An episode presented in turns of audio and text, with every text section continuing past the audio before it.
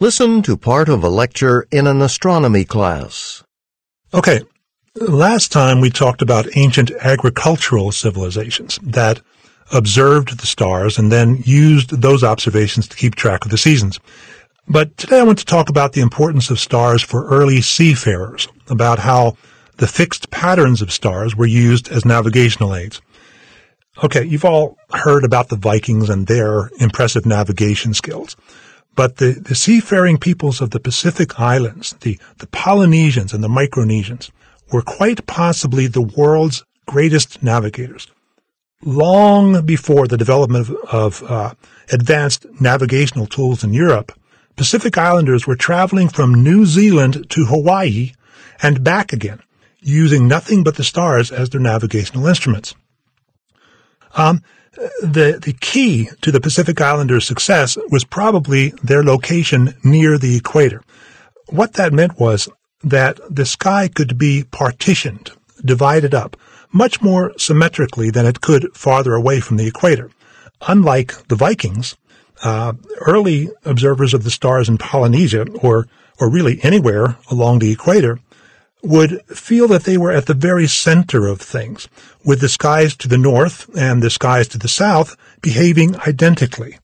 They could see stars going straight up in the east and straight down in the west. So it was easier to discern the order in the sky than farther north or farther south, where everything would seem more chaotic. Take the case of the Gilbert Islands.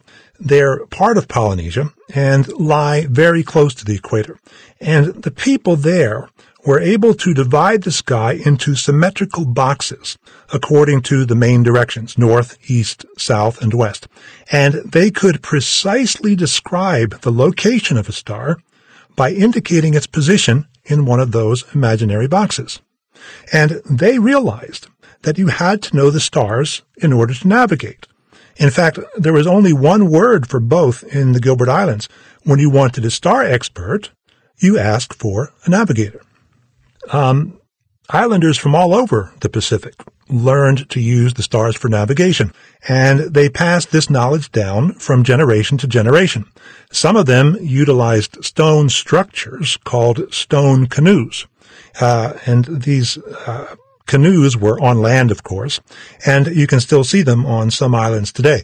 They were positioned as if they were heading in the direction of the points on the sea horizon where certain stars would appear and disappear during the night.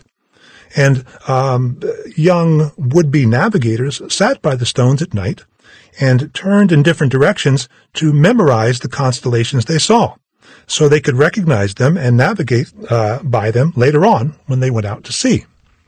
One important way the Polynesians had for orienting themselves was by using zenith stars. A zenith star was uh, a really bright star that would pass directly overhead at a particular latitude, at a uh, particular distance from the equator, often at a latitude associated with some uh, particular Pacific island. So the Polynesians could estimate their latitude just by looking straight up by observing whether a certain zenith star passed directly overhead at night, they'd know if they had reached the same latitude as a particular island they were trying to get to. Um, another technique used by the Polynesians was to look for a star pair. That's two stars that rise at the same time, or set at the same time. And navigators could use these pairs of stars as reference points, because they rise or set together only at specific latitudes.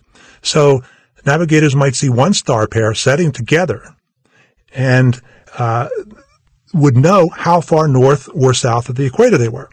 And if they kept on going, and the next night they saw the pair of stars setting separately, then they would know that they were at a different degree of latitude. So looking at rising and setting star pairs is a good technique. Um, actually, it makes more sense with setting stars. They can be watched instead of trying to guess when they'll rise. Uh, okay, I think all this shows that, that navigating doesn't really require fancy navigational instruments. The, the peoples of the Pacific Islands had such expert knowledge of astronomy, as well as navigation, that they were able to navigate over vast stretches of open ocean Uh, it's even possible that Polynesian navigators had already sailed to the Americas centuries before Columbus.